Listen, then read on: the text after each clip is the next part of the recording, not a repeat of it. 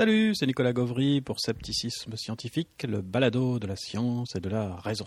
Aujourd'hui, une interview de Jean-François Goubet, un brillant philosophe, un de mes collègues à l'université, avec qui j'avais discuté un jour dans un restaurant japonais, si je me souviens bien, et je lui avais raconté mon implication dans le milieu sceptique. il m'avait demandé ce que j'entendais exactement par sceptique et par scepticisme, et avait débuté comme ça une discussion passionnante avec un philosophe sur la question du scepticisme. Malheureusement, nous avions cours l'après-midi et il a fallu nous arrêter très vite. Et c'est pourquoi j'ai voulu l'inviter. Il s'est gentiment déplacé jusque chez moi dans la cuisine pour venir discuter de cette question du scepticisme. Donc aujourd'hui, une interview de Jean-François Goubet, professeur de philosophie à l'université, euh, sur la question du scepticisme, point de vue historique, point de vue récent, etc. etc. Euh, voilà, je suis avec euh, Jean-François Goubet, qui va se présenter juste après, donc je ne le présente pas, pour parler de, de ce qu'est le scepticisme scientifique ou le rationalisme du point de vue d'un philosophe ou de la philosophie. Est-ce que tu peux d'abord te présenter pour les auditeurs? Bonjour, donc Jean-François Goubet, je suis un collègue de Nicolas à l'Université d'Artois.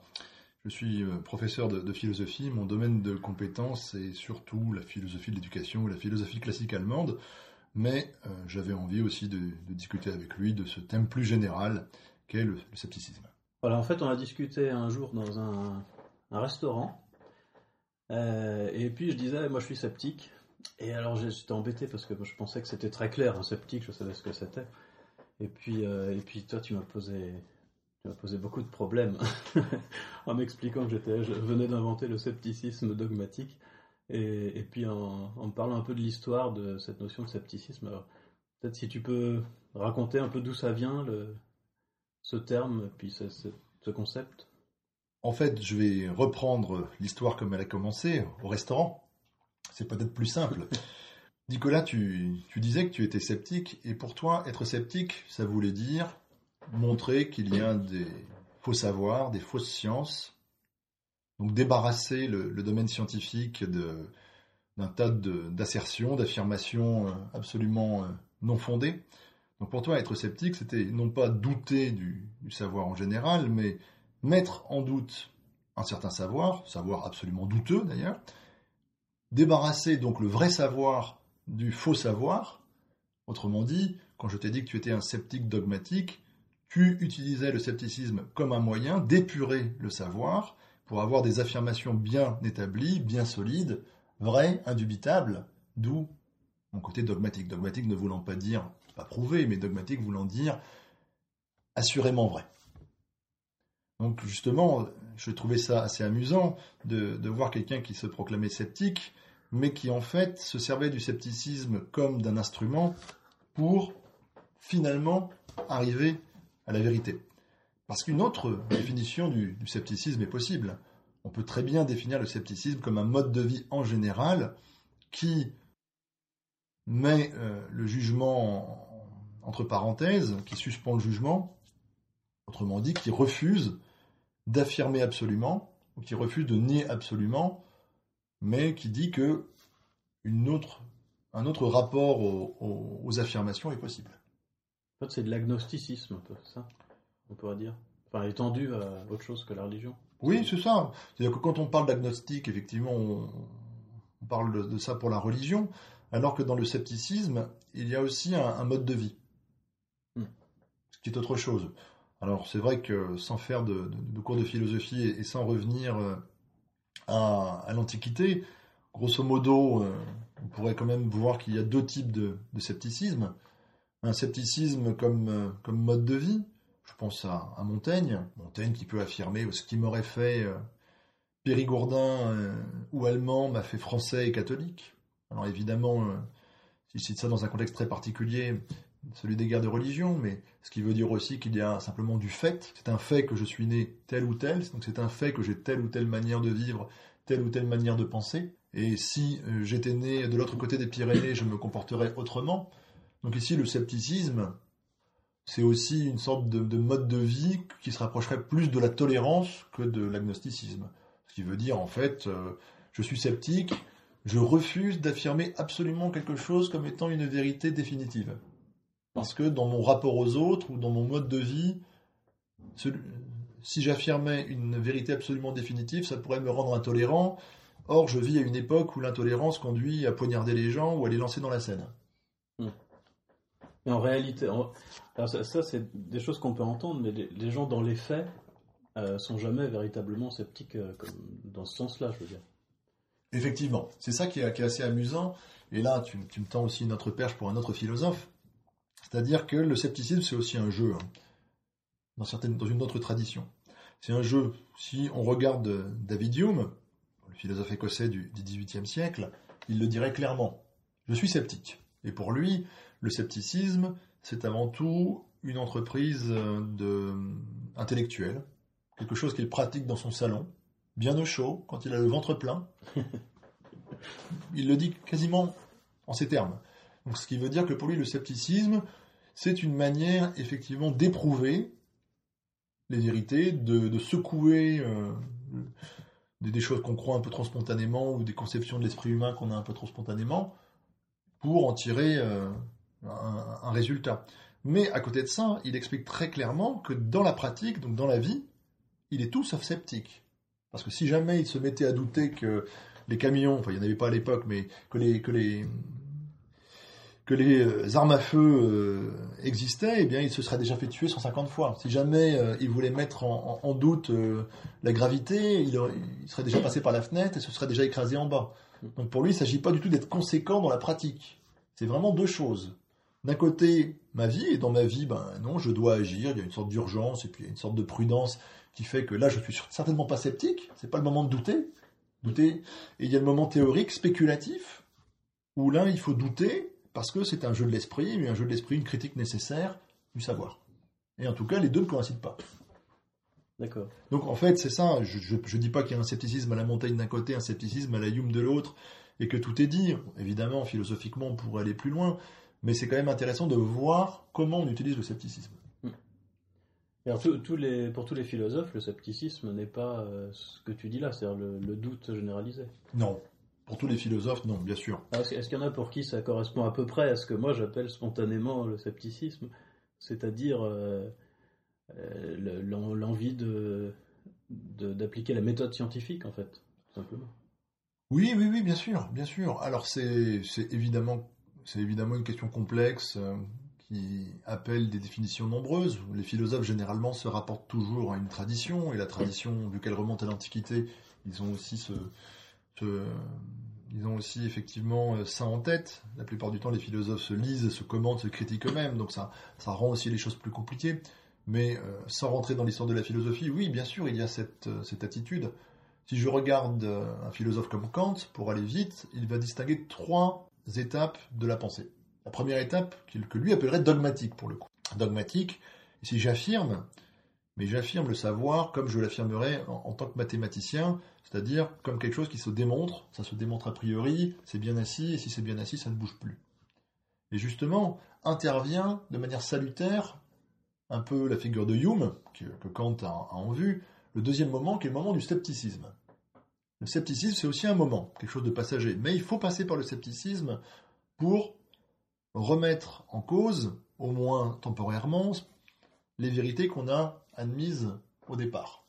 Par exemple, il existe un Dieu, je peux très bien montrer qu'il existe, qu'il n'existe pas de Dieu, que les deux théories sont cohérentes, je suis libre, je ne suis pas libre, je peux très bien faire deux modèles, comme on dirait maintenant, très cohérents, dans lesquels, avec ces deux hypothèses, j'arrive quand même à tenir une théorie.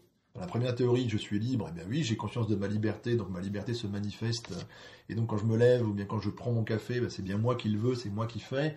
Et il y a une nouvelle cause qui rentre dans le monde, qui n'est pas la suite de ce qui se passait avant. La deuxième théorie dirait, Coco, en fait, tu penses être libre, mais c'est une illusion nécessaire. C'est une illusion nécessaire que les gens se pensent comme libres. Donc évidemment, c'est un peu complexe, mais les deux théories sont valables. Et Kant dirait, bah oui, le scepticisme, il a au moins cette valeur de d'ébranler, pas dans sa vie, mais d'ébranler la, la, pensée, la croyance qu'on donne à des affirmations, et de, nous obliger justement à en rabattre sur nos prétentions à tout savoir ou à tout connaître. Donc la solution de Kant, ce serait le troisième moment qui est le moment critique, en disant ben, il y a des choses que je ne peux pas connaître, comme l'immortalité de l'âme, comme l'existence de Dieu, comme l'existence de la liberté. Et avec ce type d'objet, je peux bien penser mais pas connaître. Je peux bien établir une théorie qui a une valeur morale, une valeur pour l'existence, mais qui n'a pas valeur de connaissance. Donc ça, c'est un exemple, effectivement, de, de, théorie qui dirait euh, le scepticisme, là, il, ne sert pas à fonder euh, une vérité scientifique à la fin, mais le scepticisme, au moins, il, il, permet d'accéder à, un savoir réduit, c'est-à-dire il, il, fait qu'on en rabat sur, euh, sur notre désir de tout connaître, mais en tout cas, il permet d'arriver au moins à un noyau possédant une certaine certitude, Kant dirait pour la vie, mais pour la, pour la pratique, pour l'existence, pour la morale. On pourrait très bien euh, dire aussi qu'on peut appliquer ce même modèle de, de dogmatisme, scepticisme, criticisme. On pourrait le reprendre pour l'appliquer à autre chose, j'imagine. Je ne sais pas si ça te parle. Euh, oui, alors si je transpose dans, les thèmes qui, qui intéressent euh, ceux qui s'appellent sceptiques scientifiques autour de moi, en tout cas, euh, nous, justement, on ne s'intéresse pas à ces questions euh, indécidables. Donc, euh, de Dieu, la liberté, tout ça, on n'en parle pas. Nous, on, parle au contraire de choses décidables. Alors, si, si, je suis ton, processus, là, si, on part par exemple d'une idée fausse au départ, on croit que la, que la télékinésie c'est possible, mettons. ensuite, le scepticisme, ça conduit à tester les deux hypothèses, que c'est vrai ou c'est pas vrai. Donc, ça, la télékinésie existe ou n'existe pas. Et en l'occurrence, on ne peut pas dire euh, que les deux théories sont, équitables, sur un pied d'égalité. Et donc ça conduirait simplement à ce que, ce que nous, on, voudrait voir se développer, c'est-à-dire euh, la position euh, scientifique du point de vue méthodologique. D'accord. Alors c'est amusant que vous ayez choisi quand même le mot de sceptique, et pas le mot de critique.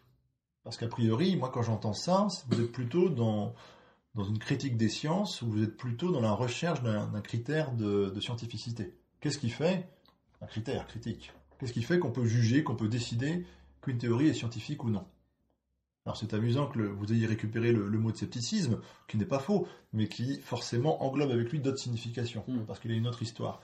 Et j'ai l'impression quand même que vous êtes plus proche dans votre euh, fonctionnement de, ce que Popper souhaitait quand il recherchait un critère de falsifiabilité. Hmm. Ou quand il se posait justement la question, quelle est la différence entre la psychanalyse euh, ou euh, le marxisme d'un côté et, la science de l'autre. Que d'un côté, on a des théories globalement testables, de l'autre, on a des théories qui sont toujours vraies. C'est-à-dire que même quand on dit elles sont fausses, eh bien, on est ça pour aller vite. ça, ça on fait de la, on fait de la résistance ou, on est euh, effectivement aliéné par son, son, sa position dans le champ social, ce genre de choses. Alors c'est donc des, des, théories qui se, qui sont, qui sont euh, ni vraies ni fausses, parce qu'elles sont infalsifiables pour le coup. Donc vous êtes plutôt euh, ici, en, vous réduisant, euh, ce que vous avez le droit de faire, hein, au champ scientifique, c'est une entreprise salutaire, vous êtes plutôt, à mon avis, des critiques que des sceptiques. Alors il faudrait justement voir euh, jusqu'où cela amène. Je crois que dans le scepticisme, il y a en général une attitude, une attitude qui est plus globale que celle à l'égard de la science. Voilà, peut-être euh, justement, je vais te rendre la parole. Vas-tu me dire que ce que vous faites dans les sciences, pour vous, ça a aussi un sens ailleurs? C'est-à-dire, c'est peut-être paradigmatique, c'est peut-être exemplaire ce que vous faites en sciences, mais peut-être que c'est une attitude que vous, souhaitez, vous ou vous souhaiteriez voir ailleurs. Ah, bah alors ça, il y a, des discussions. Euh, tout le monde n'est pas d'accord. Il y a une espèce de, réseau, je sais pas comment on pourrait appeler ça, un groupe de. en France, il y a, un, groupe assez important de gens qui se disent sceptiques, mais avec euh, des divergences quand même. Euh, notamment en ce qui concerne la politique et la religion, les deux thèmes dont il faut jamais parler en société.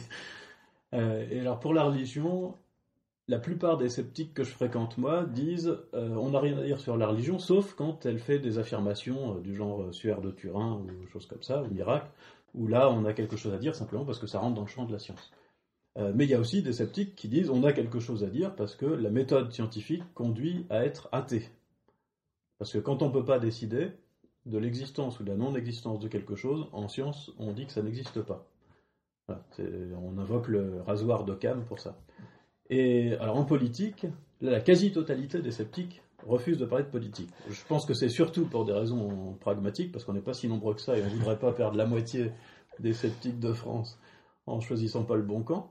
Euh, mais il y en a quand même qui disent euh, si, il faut, appliquer, peut-être pas vraiment à la politique, mais au moins à l'analyse des discours politiques, cette méthode qu'on a et essayer de dénicher les arnaques qu'on peut entendre dans les discours scientifiques, les, syllogismes, etc.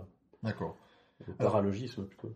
Je te suis hein, sur les paralogismes, pas les syllogismes, ce qu'on appelle les syllogismes captieux, ou syllogismes non concluants. Mm.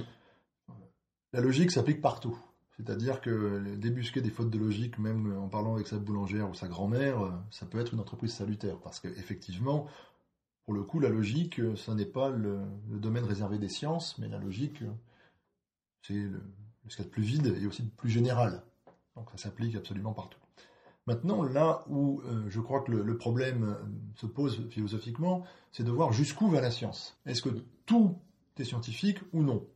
Est-ce que justement euh, le fait que je choisisse telle ou telle compagne, c'est la résultante de quelque chose qui est testable scientifiquement, ou est-ce que j'ai aussi un pouvoir de décision par rapport à ça, si faible soit-il? Ça c'est un exemple. La politique, est-ce que c'est du domaine scientifique à partir du moment où on parle aussi du vraisemblable?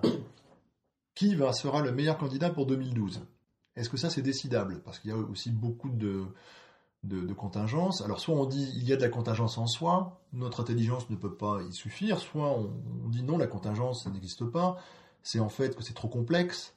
Un dieu ou un extraterrestre ou un ange ou je ne sais qui arriverait à démêler euh, toutes les causes qui concourent à, produire le résultat, mais en tout cas, nous, nous ne le savons pas. Donc ça aussi, c'est une attitude euh, possible. Mais si je prends le, cas de la politique, on, peut avoir des discussions sur qui sera le meilleur candidat pour 2012, alors qu'on soit de gauche, de droite, du centre, euh, ou, euh, ni l'un ni l'autre, c'est pas tellement important. On voit bien qu'ici, on est dans le domaine du vraisemblable, et peut-être qu'on peut faire des probabilités, mais est-ce qu'on n'est pas dans un domaine tellement complexe que d'une manière ou d'une autre, les méthodes scientifiques ne sont plus valables?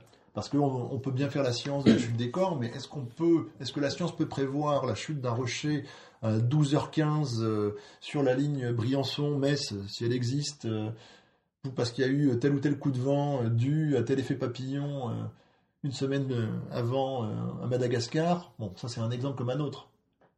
La science, elle a beau nous expliquer que le monde est soumis à des lois, dans les faits, sa capacité de prévision est réduite, dans les faits. Alors peut-être pas en soi, peut-être que c'est à cause de notre intelligence, mais il y a aussi ce problème. Si je prends le cas de la religion, c'est encore autre chose. Bon, le sueur de Turin, c'est une affirmation testable scientifiquement, avec des méthodes que j'imagine comme le carbone 14 ou, ou d'autres. Euh, oui, même historiquement. Même historiquement, bon, il y, a, il y, a, aussi, donc ça c'est intéressant. On montre aussi que la science n'est pas forcément science naturelle. Il y a aussi effectivement une science philologique, des lettres. Il y a aussi une analyse des textes, et des mentalités qui permettent de d'arriver à, à, des résultats concordants. Et euh, si maintenant je, je, prends des, des, choses sur la croyance, là encore, on peut dire la science, euh, ça m'aide à vivre, mais euh, c'est plus de la science, parce que là c'est une sorte de croyance en la science. Parce que la science, a priori, elle est là pour décider si les choses sont vraies ou non, et elle me donne un pouvoir technique. Bon, si j'applique tel ou tel résultat scientifique, je sais qu'une fusée que je lance dans l'espace, je vais la récupérer dans, un certain périmètre, avec un pourcentage d'erreur réel mais infime, parce que sinon je ne retrouverai jamais ma, fusée lancée dans l'espace, en tout cas sur Terre. Donc ça nous donne aussi une prévision, un pouvoir, un pouvoir technique. Mais agir, ça n'est pas que de la technique, ça n'est pas juste si je veux arriver à tel résultat, voilà les lois que je dois appliquer et mettre à mon profit. Agir, bah, c'est aussi quelquefois euh, prendre des décisions, euh, dire euh, la religion, c'est peut le, mythe d'Adam et Ève, c'est certainement faux. Il y a 4000 ans ou 5000 ans, il n'y a pas des gens qui ont habité un paradis. Mais ce n'est pas ça ce que ça raconte, c'est un mythe. Et le mythe, ça raconte ce que c'est que la condition humaine, l'existence humaine. Que la femme, accouchant la douleur, c'est plus vrai maintenant partout, mais que l'homme euh, a été chassé parce qu'il a perdu l'état d'innocence. Alors évidemment, on est d'accord ou on n'est pas d'accord, on trouve que c'est sexiste ou pas, que le fait que l'homme soit dit premier par rapport à la femme. Mais c'est pas un discours scientifique qui montrerait que le caractère Y vient du caractère X qui m'empêcherait de croire.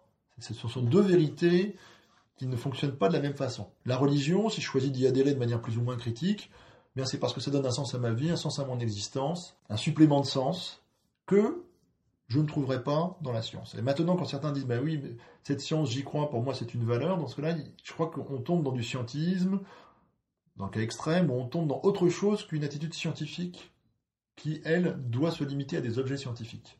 Donc là encore, crois que votre débat, il, est parti sur la philosophie malgré tout. Ah oui, avec ce que tu me racontes, je vois très bien la différence euh, du coup entre les deux écoles. Celles qui disent la religion, c'est pas de notre domaine.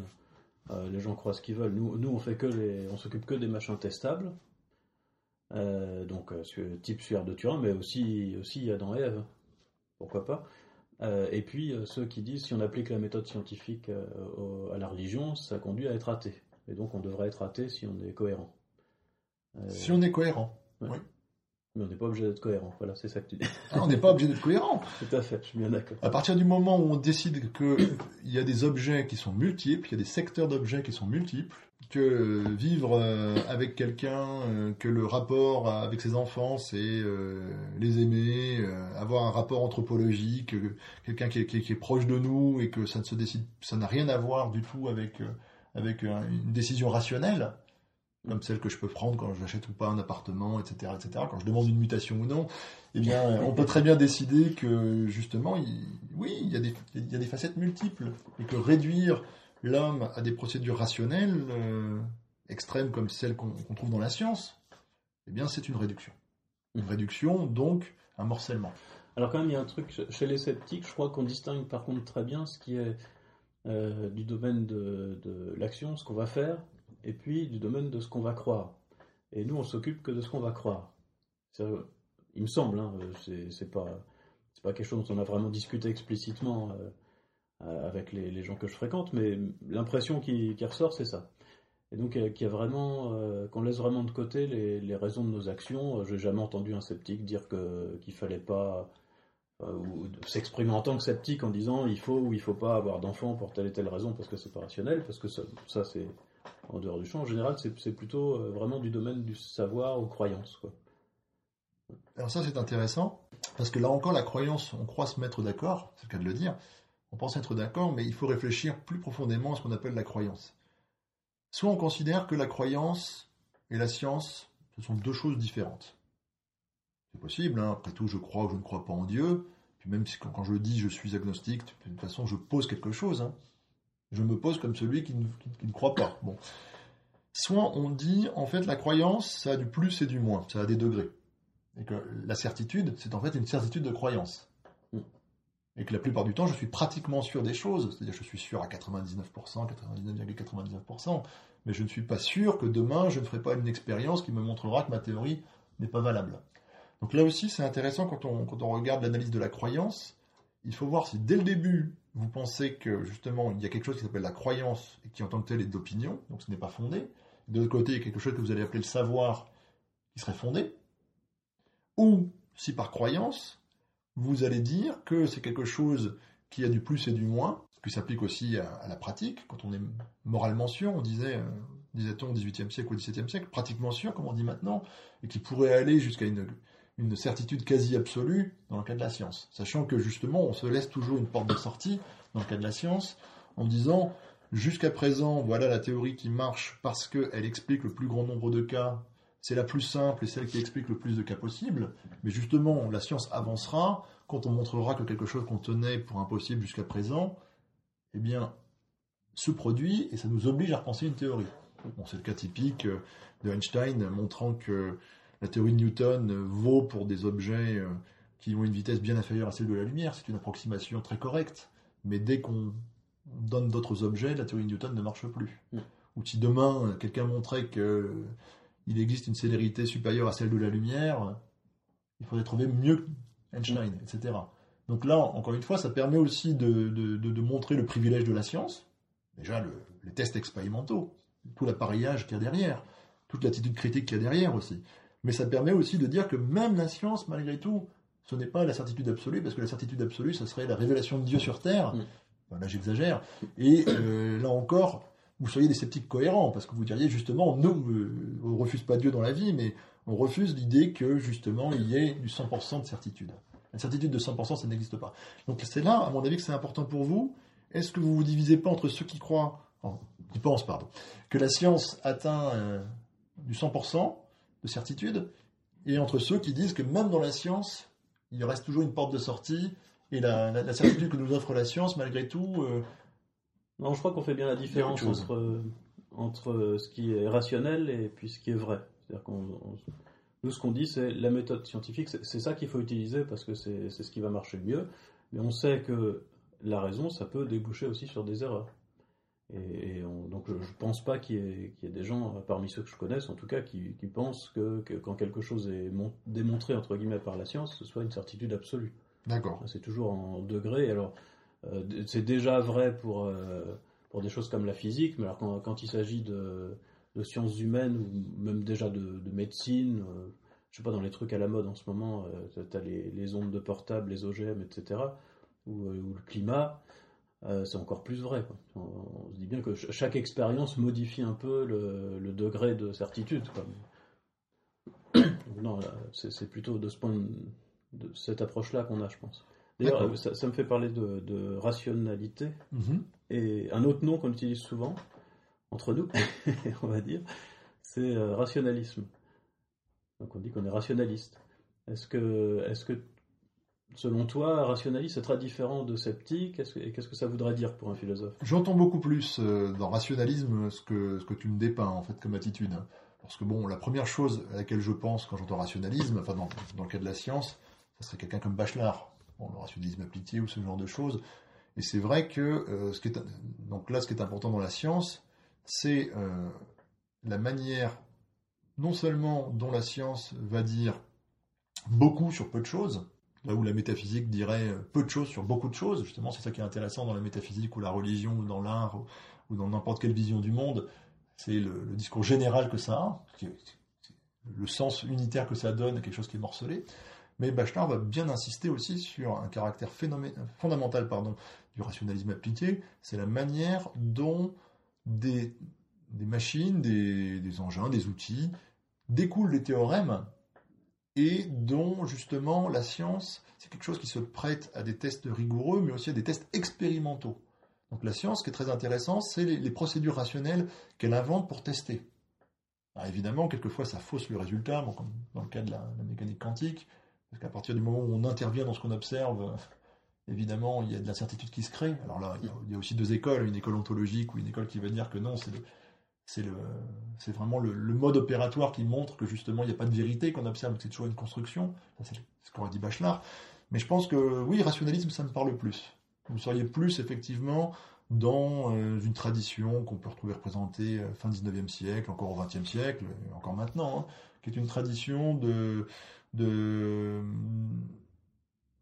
qui n'est pas euh, naïve par rapport à la science, Évidemment, la science ne donne pas la vérité, la science construit, mais la science construit avec des tests rigoureux, notamment des dispositifs euh, expérimentaux, ingénieux et rigoureux. C'est pas simplement dire beaucoup sur peu de choses, c'est aussi tout l'appareillage qui va avec. Hmm. Donc euh, c'est intéressant de voir une sorte de, raison extérieure, de raison choséifiée, de raison passée en un théorème réifié, un théorème passé dans les choses, un théorème euh, devenu instrument. Et ça, c'est pas mal. Je crois que ça, c'est une très bonne attitude aussi, mm. qui montre aussi que vous avez un rapport un peu plus sain, je crois, à ce que c'est que la science. on distingue, euh, oui, on, distingue. Le, même mot désigne plein de choses, mais on distingue dans la science ce qui est euh, l'ensemble des connaissances déjà accumulées, et, on se, se bat pas pour figer ça, évidemment, parce que ça, évolue sans arrêt. Et puis euh, surtout la, méthode scientifique, c'est ça qui nous intéresse. La méthode, effectivement. C'est une question de méthode. Oui, je crois que là, là-dessus, vous êtes, euh, vous êtes moderne, hein, c'est-à-dire euh, vous êtes les héritiers plutôt du, du 19e ou du 20e siècle qui veut bien insister sur, sur le fait que, que la science est d'abord de la méthode, et que la science ce n'est pas d'abord la vérité. Et c'est vrai que, évidemment, recherche de vérité, recherche asymptotique, recherche continue, mais qui passe aussi par, par, un, par un cimetière. Hein. La science, quand, elle fonctionne, elle, elle, remet, elle remet au placard ou elle, elle remise un nombre incroyable de ce qu'elle a pu penser auparavant. Mm. Bon, et, je pense effectivement que bon, rationalisme, c'est un mot qui, a une histoire plus longue. Évidemment, si on, remonte avant, euh, on pourrait opposer du rationalisme à de l'empirisme, mais là, là ça, n'est pas très pertinent dans, le cadre actuel. Je crois que le, rationalisme, c'est aussi prendre en compte les procédures, donc la méthode, aussi les, méthodes expérimentales. Et là, je, je, vous pense mieux, enfin, je vous imagine mieux, en, effectivement, en rationaliste qu'en sceptique, mais c'est mon imaginaire à moi qui parle. En fait, bon, juste pour reparler du scepticisme, encore une fois, quand on parle du sceptique, il faut se demander si le sceptique, c'est celui qui doute de tout, dans une sorte de, jeu dangereux et destructif, parce qu'on peut aussi imaginer une autre solution, qui est le sceptique, qui n'est que le contradicteur, qui est le Méphistophélès, qui est le, celui qui, qui apporte la contradiction, mais qui ne cherche pas forcément à reconstruire. C'est-à-dire que dans le scepticisme, il peut aussi y avoir ce, cette puissance de la pensée qui est la puissance du négatif, la puissance de la destruction. Mm. Je te rendrai un champ de ruines. Et vous, ce n'est pas ce que vous cherchez non plus. Non. Et effectivement, dans le scepticisme, il peut y avoir aussi autre chose, quelqu'un qui, qui voit que le, le, le jugement, euh, il a plusieurs facettes.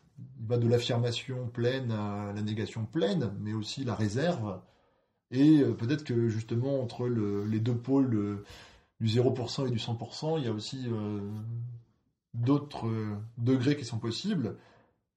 Et en plus de ça, pour re- revenir aussi à ce qu'on avait dit auparavant, est-ce qu'on peut avoir le même type de, de- de certitude selon les secteurs d'objets? Ça aussi, ça c'est une question aussi à, à vous poser. À la limite, vous devriez avoir un credo, excusez-moi de, de vous le dire, chers amis sceptiques. Je pense qu'effectivement, un credo vous ferait du bien, dans lequel vous expliqueriez ce en quoi vous croyez. Je crois que, que, la, que la science s'étend à tout, ou je crois que la science ne s'étend qu'à certains, ne qu'à certains objets, et je crois que, que mon attitude rejaillit sur ma vie, ou je crois que mon attitude ne rejaillit que localement sur ma vie. Enfin, vous avez comme ça des, peut-être des choses à clarifier, pas, pas du point de vue de votre pratique, parce que je pense que vous êtes, vous êtes mis d'accord sur un dénominateur commun, mais peut-être pour comprendre si votre position est cohérente et comment elle est. euh, Il y a beaucoup de discussions pour savoir euh, exactement les, les frontières de ce qui relève de la science et ce qui relève pas de la science. Je crois que là, vous, effectivement, et là, vous, vous êtes passé dans une, réflexion de type philosophique. Ouais, sans formation. Et Il y a- il y a sans de- déformation, sans déformation. Il y, a, il y a pas mal de philosophes parmi les sceptiques. J'imagine. Donc, euh, certains qui me- qui m'apporteront des contradictions, c'est évident. Ne serait-ce que parce que le, le philosophe, au sens professionnel du terme, c'est celui qui, justement, s'appuie aussi sur euh, des auteurs, des auteurs euh, dont il estime non pas être le dépositaire exclusif, mais celui qui lui donne aussi le droit de parler. Donc là aussi, la contradiction peut, s'immiscer plus facilement. Mais je n'étais pas là pour avoir révisé des fiches euh, auparavant et faire un inventaire des, des positions philosophiques, mais je crois que même sans passer par cette, tra- cette tradition, cette tradition qui nous permet juste d'aller plus vite, c'est un peu nos théorèmes à nous, hein. c'est nos raccourcis qui nous permettent de dire tiens, euh, en première partie tu as fait Kant, en deuxième partie tu as fait Hegel, ça veut rien dire, mais c'est c'est une manière de se situer, de voir ce qu'on a fait. Et même sans, sans ça, on peut quand même réussir à clarifier euh, philosophiquement, euh, analytiquement euh, la question. hein. Voici, euh, est-ce que je, justement les, les limites de la science, ce que j'appelle rationalisme, ou ce que je peux bien entendre par critique ou par euh, Mm. sceptique. Voilà, bon. Alors en conclusion, tu nous conseillerais de nous appeler non pas scepticisme scientifique pour le balado, mais rationalisme critique. Ce sera Oui, voilà, c'est bien résumé. Alors, euh, je n'avais pas tellement d'opinion sur la chose, mais c'est vrai que peut-être que nous serions arrivés à l'heure en cours euh, après ce restaurant euh, si euh, tu m'avais dit tout de suite que tu étais un rationalisme critique plutôt qu'un sceptique. Parce qu'effectivement, ce, ce mot de scepticisme avait éveillé en moi d'autres associations. Ben, je te remercie d'être venu. Mais oui, merci beaucoup pour le café également. Et puis merci à vous, euh, chers auditeurs, d'avoir entendu cette discussion, non pas de salon, mais de cuisine. Voilà, c'est tout pour cet épisode un peu plus long que d'habitude. Euh, je vous retrouve dans un mois et vous retrouverez la semaine prochaine Jean-Michel Abrassard et je vous dis, comme lui habituellement, sceptiquement vôtre.